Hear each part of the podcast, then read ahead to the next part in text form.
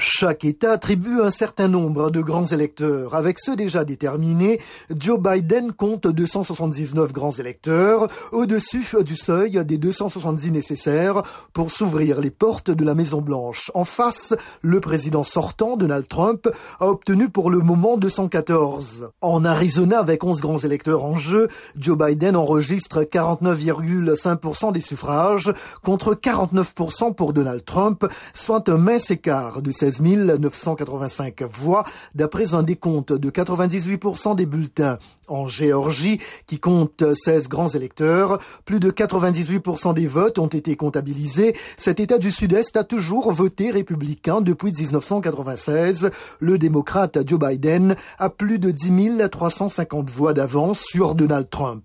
En Caroline du Nord, avec ses 15 grands électeurs, un total de 98% des votes ont été comptabilisés dans cet État traditionnellement républicain. Avantage pour l'heure à Donald Trump, 50% sur Joe Biden, 48,6%, soit une avance d'environ 75 000 suffrages. Et en Alaska, avec trois grands électeurs en jeu, 56% des votes ont été comptabilisés. Donald Trump est en tête avec 62,9% des voix.